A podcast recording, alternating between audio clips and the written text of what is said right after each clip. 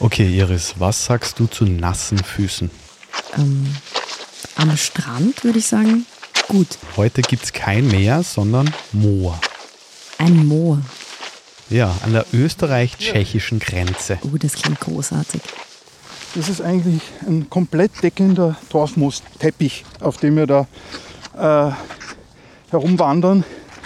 Da gibt es kaum was.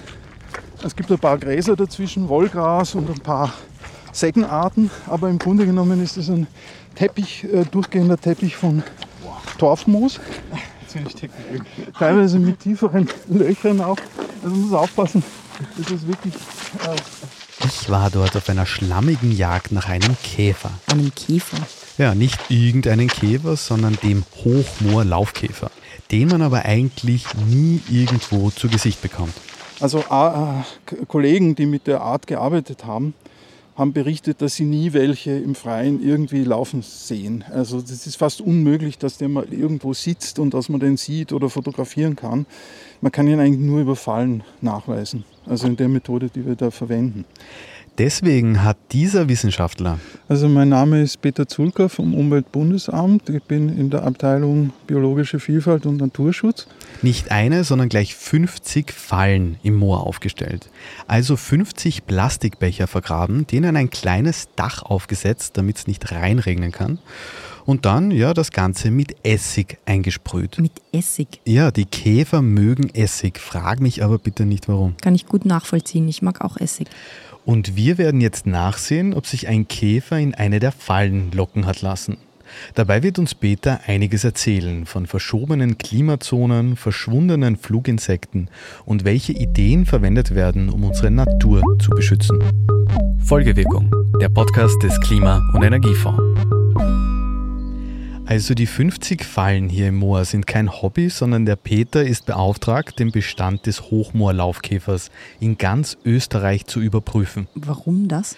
Es gibt eine EU-Richtlinie, die vorschreibt, dass gewisse Pflanzen, Tiere und Lebensräume geschützt werden müssen. Und um zu wissen, ob das funktioniert, wird alle sechs Jahre gezählt. Und in Österreich finden sich 209 Arten auf dieser Liste.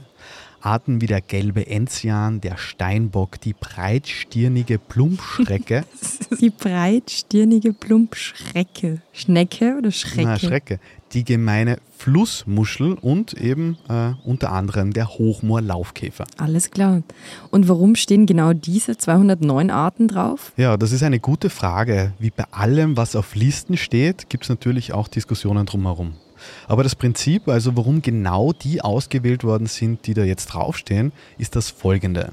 Einerseits, weil sie nur mehr sehr selten vorkommen und andererseits aber, weil sie, und das war das Überraschende für mich, weil sie die empfindlichsten in ihrem jeweiligen Lebensraum sind. Ja, also die Idee ist natürlich, dass man mit diesen Arten äh, andere Arten mit äh, beobachtet, aber auch schützt. Also man äh, hat hier diesen Umbrella-Effekt, wie es halt in der Literatur heißt.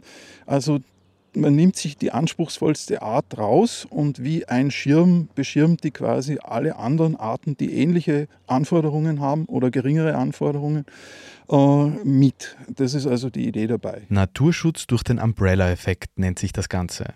Und genau deswegen steht da auch der Hochmoor-Laufkäfer drauf.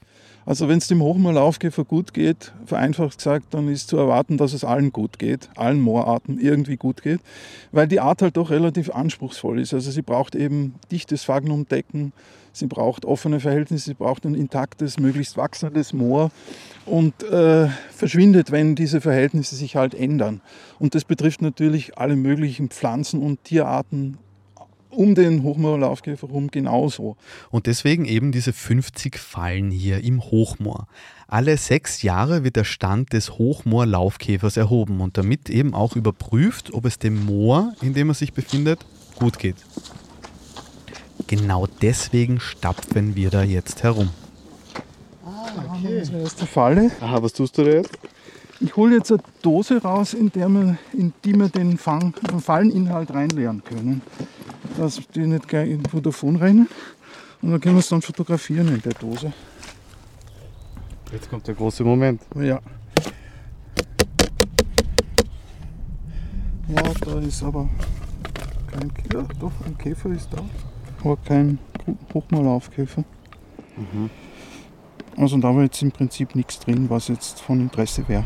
Okay. Was wir irgendwie berücksichtigen würden oder mitnehmen oder. Das heißt, das ist der Zonk. Ja.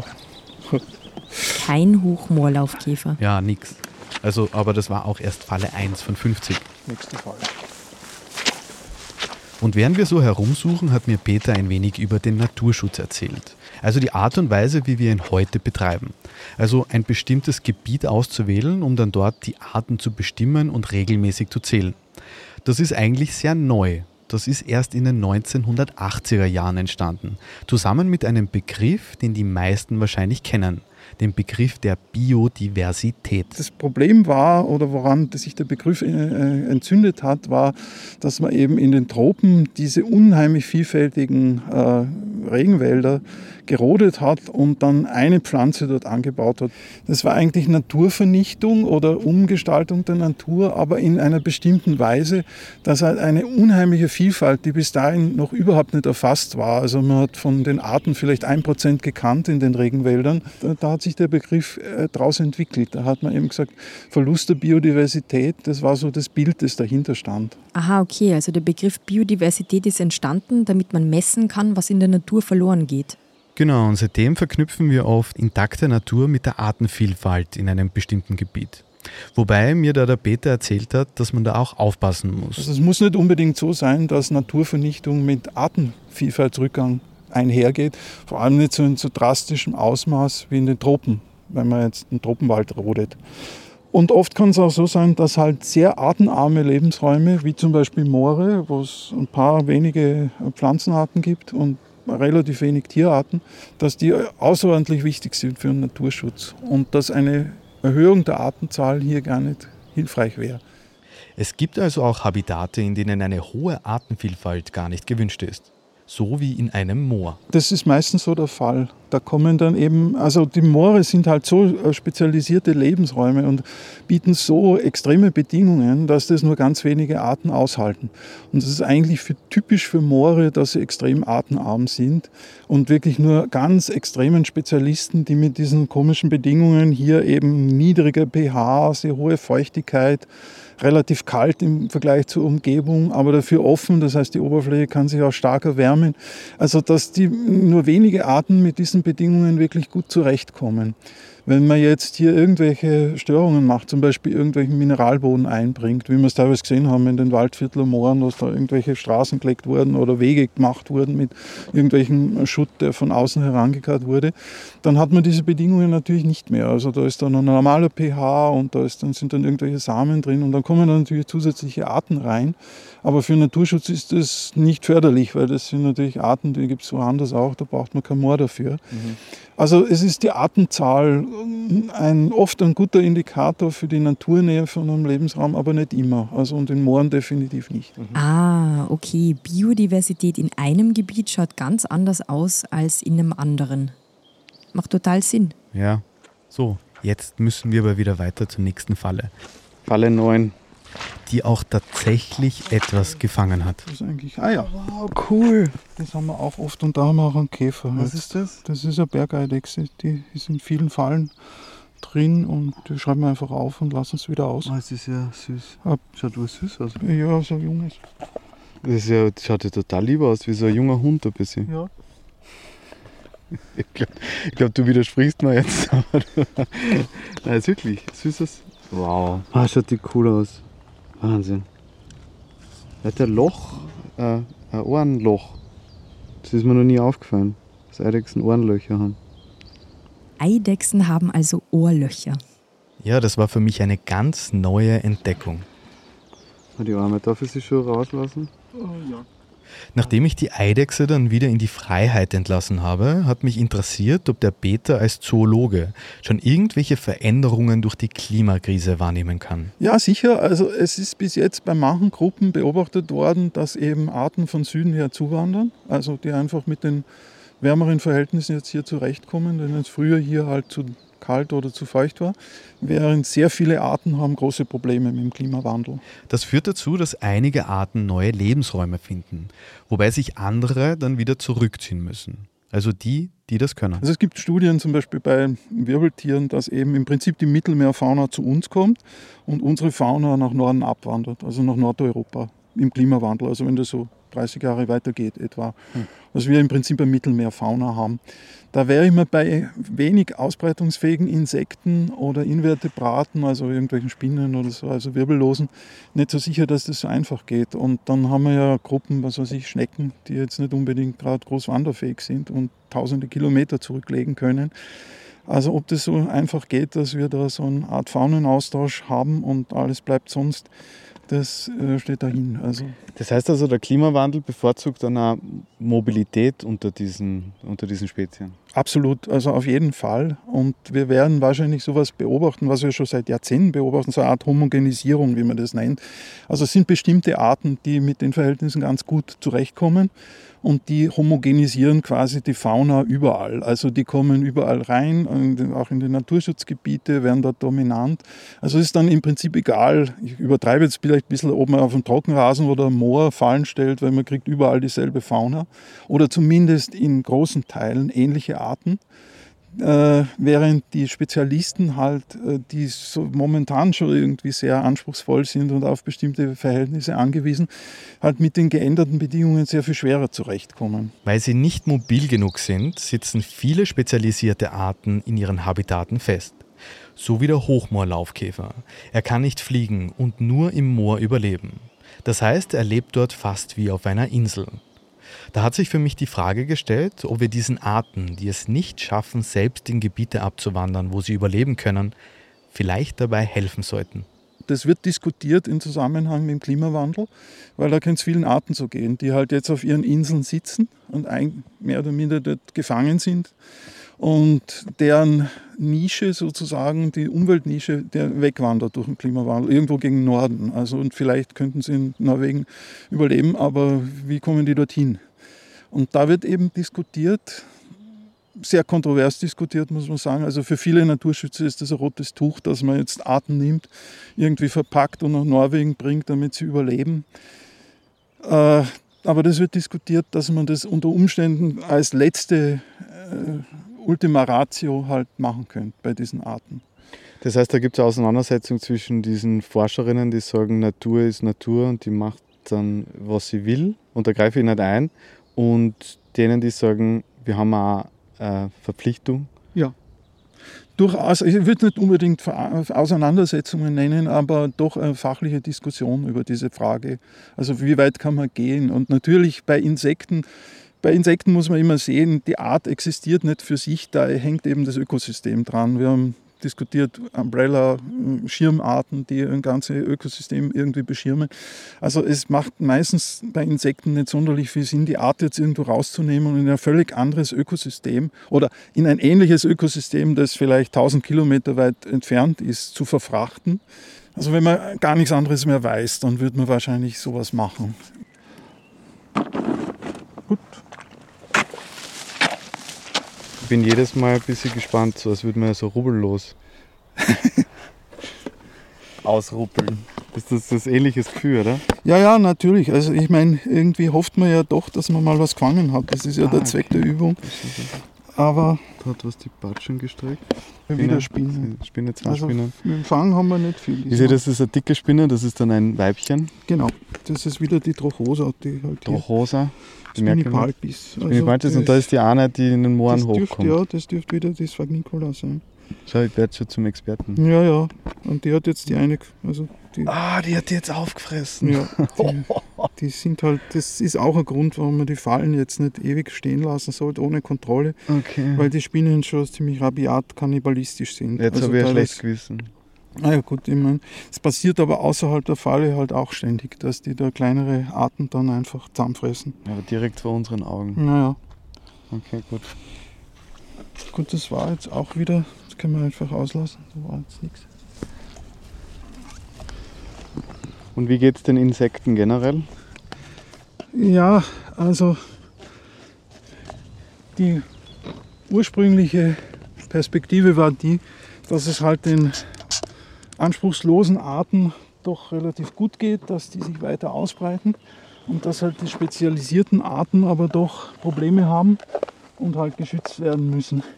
Und dieses Bild hat sich eigentlich 2017 dann mit dieser berühmten Krefeld-Studie verändert. Was ist das für eine Studie? Das war eine Studie, da, haben, hat der Krefelder Entomologenverein über drei Jahrzehnte, kann man sagen, äh, Malaisefallen aufgestellt in verschiedenen Lebensräumen, meistens in Schutzgebieten, fast nur in Schutzgebieten. Malaisefallen sind so große zeltartige Gebilde, wo oben eine Kopfdose drauf sitzt und Fluginsekten werden von diesen Malaisefallen gefangen und fallen in diese Kopfdose. Und die Krefelder Entomologen haben nichts anderes gemacht, als diese Insekten abgewogen.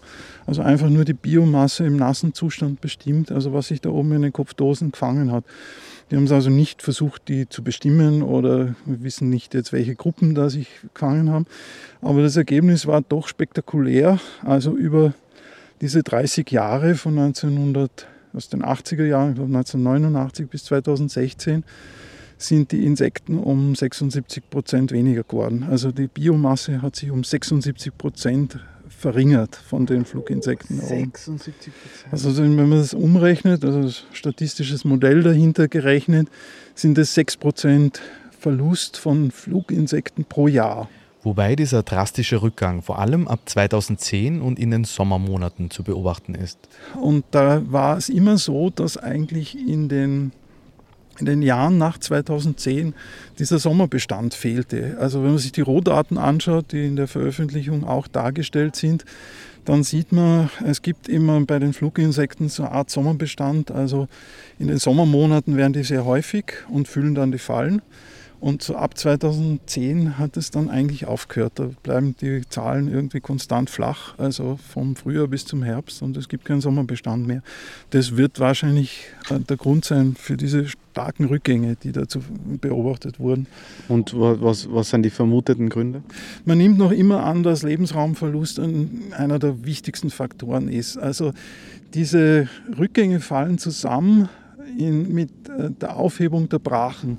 Also die EU hat 2008 die konjunkturelle Stilllegung aufgehoben. Also es war vorher eben Vorschrift, dass ein bestimmter Teil der Ackerfläche stillgelegt wird wegen der Überproduktion. Und 2008 kamen Entwicklungen, Biokraftstoffbedarf, äh, hohe Agrarpreise, also ein gewisser Mangel auf dem Markt, äh, was Agrarprodukte anbelangt. Und die EU hat daraufhin die Stilllegung ausgesetzt. Also es war nicht mehr notwendig, dass man äh, Flächen stilllegt. Und das hat binnen ein, zwei Jahren dazu geführt, dass die Brachen stark zurückgegangen sind. Also in Österreich war das ungefähr von 100.000 Hektar auf 30.000 Hektar. Mittlerweile hat sich ein bisschen stabilisiert, aber wir sind immer noch, was die Brachen anbelangt, beim halben äh, Wert von damals, von 2008. Krass, so viel zum Thema unbeabsichtigte Konsequenzen. Und das ist nicht nur bei der Brachenverordnung so, sondern es gibt da auch noch zwei weitere Faktoren, bei denen vermutet wird, dass sie für das Insektensterben verantwortlich sind. Und welche sind das? Naja, da gibt es noch die Neonicotinoide. Also das sind diese super starken Insektizide, die seit den 1990er Jahren verwendet werden. Jetzt gibt es die Theorie, dass jetzt über die Jahre die Konzentration dieser Stoffe im Boden so hoch geworden ist, dass sie mittlerweile nicht nur die Schädlinge, sondern eben eigentlich alle Formen von Insekten töten. Aber die wurden doch verboten, soweit ich weiß. Ja, in der Europäischen Union seit 2018. Sie werden aber trotzdem noch hergestellt, exportiert und sogar noch mit Ausnahmegenehmigungen weiterverwendet. Neben diesen Insektiziden gibt es dann noch die Lichtverschmutzung die wird total unterschätzt. Lichtverschmutzung ist eine schwere Umweltverschmutzung, weil Insekten ihre Orientierung verlieren. Wie jetzt genau diese drei Faktoren, also Brachenverordnung, Neonicotinoide und Lichtverschmutzung zusammenspielen, ist sehr schwer zu sagen. Und es kann natürlich sein, dass alle Erklärungen valide sind und zusammenspielen. Absolut. Und das ist wahrscheinlich das ist der wahrscheinliche Fall, dass die alle irgendwie ihren Beitrag leisten, dass es wahnsinnig schwierig sein wird und wahrscheinlich nie gelingen wird, jetzt den genauen Prozentsatz der einen oder anderen Erklärung darzulegen und dass die alle mehr oder minder ineinander greifen und halt am Schluss das Ergebnis äh, erbringen, das wir da beobachten. Okay, ja, das war depressive, ein deprimierendes Gespräch bei Falle 11 oder so. Ja. Das ist echt deprimierend. Ja, noch dazu war Falle 11 leer. Das hört sich für mich alles irgendwie nach einem Ausnahmezustand an. 76 Prozent weniger Fluginsekten. Ja, Ja, das Ding ist, ich habe das Gefühl, die Natur ist so wertvoll für uns, natürlich. Ja, sie ernährt uns, sie äh, ist einfach notwendig für jegliche Form von intakten äh, Leben, sozialen Leben und biologischen Leben. Ähm, nur es wird so angenommen, dass es immer so bleiben wird. Ja, ja. Ein guter Satz, der kam von Georgina Mace, die hat einmal gesagt, der Wert der Biodiversität ist das, was man, was man erkennt, was man es nicht mehr hat. Also der Wert der Biodiversität jetzt in dem Sinn umfassend der Natur. Also nicht jetzt irgendwelche Aspekte der Biodiversität, sondern insgesamt. Und das ist vielleicht keine schlechte Definition, weil man merkt, den Wert zum Beispiel von einem Moor, wenn man es entwässert und dann irgendwie die Hydrologie oder das Wasser nicht mehr stimmt, irgendwie, dann merkt man es. Aber vorher eigentlich nicht. Vorher wird es mehr oder minder als gegeben hingenommen. Und das ist halt jetzt die Gefahr, nicht? wenn mit dem Klimawandel dann alle möglichen Ökosysteme sich irgendwie verändern oder ihre Ökosystemleistungen nicht mehr erbringen, dass man dann halt irgendwann dahinter kommt, was das eigentlich tatsächlich für Bedeutung hatte und das dann aber nicht mehr herstellen kann. Den Wert der Biodiversität erkennt man also erst, wenn sie weg ist. Ja, und dieser Wert geht ja über die Biodiversität hinaus. Nehmen wir ein Moor.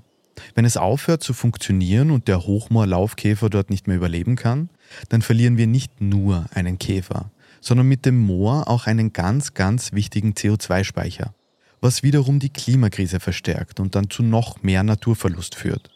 Und das ist eben auch das Dramatische an den Veränderungen unseres Klimas. Sie führen zu sich selbst verstärkenden Kreisläufen. Ja, und deswegen kann man den Wert der Biodiversität nie alleine betrachten. Schützen wir die Artenvielfalt in einem Gebiet, schützen wir dabei ganz viele andere Dinge mit und vor allem das Klima. An dieser Stelle kann ich euch auch unsere Folge mit der Klarmanagerin Doris Maurer ans Herz legen die mit einer sehr ungewöhnlichen Idee zum Erhalt der Biodiversität im Waldviertel beiträgt. Aber ihr müsst nicht unbedingt eine Klimawandel-Anpassungs-Modellregionsmanagerin sein, um die Natur und unser Klima zu schützen, sondern viele von uns können ganz einfach vor der eigenen Haustüre damit anfangen. Das wäre eine edukative Aufgabe, das ist eine Bildungsaufgabe für äh, das mal ein bisschen populärer zu machen, dass man im eigenen Garten durchaus also einheimische Pflanzen verwenden kann, dass die nicht unbedingt alle die gleiche Höhe haben müssen und von der gleichen Art sein müssen. Das würde extrem viel helfen eigentlich, weil Gärten natürlich durchaus Potenzial haben als Refugien. Wer jetzt selbst daran denkt, ein Projekt zu starten, das unsere Natur schützt, naja, dann ist jetzt der perfekte Zeitpunkt dafür. Denn unter www.biodiversitätsfonds.com können private Personen, Organisationen und Unternehmen ihre Projekte einreichen und bis zu 100 Prozent der Kosten zurückerstattet bekommen. Den Link findet ihr in den Shownotes. Ja, so das war's eigentlich für die heutige Folge. Jetzt könnten wir eigentlich Schluss machen. Moment, Andi, aber was ist jetzt mit dem Hochmoorlaufkäfer? Ach so, ja. Wie sage ich dir das jetzt am besten? Ohne dass ich zu weinen beginne. Ja, alle 50 Fallen waren leer. Aber nach meiner Abreise, also da gab es dann doch noch etwas Positives zu berichten. Okay. Ja, hallo Peter, da ist der Andreas. Ja, servus, grüß dich. Servus, du, ähm, ich habe gehört, es gibt gute Nachrichten. Ja, es gibt gute Nachrichten. Also nach über 500 Fallnächten haben wir dann doch noch ein, zwei, insgesamt zwei Hochmoorlaufkäfer nachweisen können hier. Doch nur Happy End, wobei ein dürftiges. Ja, ein ziemlich dürftiges. Also letztes Mal waren es drei Käfer, diesmal zwei, aber heute habe ich noch eine Chance. Also heute Nachmittag schaue ich noch nach. Vielleicht hat sich noch einer verirrt in eine der Fallen. Aber immerhin, also es gibt ihn noch, den Hochmoorlaufkäfer. Folgewirkung ist der Podcast des österreichischen Klima- und Energiefonds. Der Klima- und Energiefonds unterstützt Ideen, Konzepte und Projekte in den Bereichen Forschung, Entwicklung, Mobilität, Marktdurchdringung und Bewusstseinsbildung. Mehr Informationen auf www.klimafonds.gv.at. Dieser Podcast wird produziert vom Produktionsbüro Sissi Grant. Alle Informationen zum Podcast findet ihr auf www.folgewirkung.at.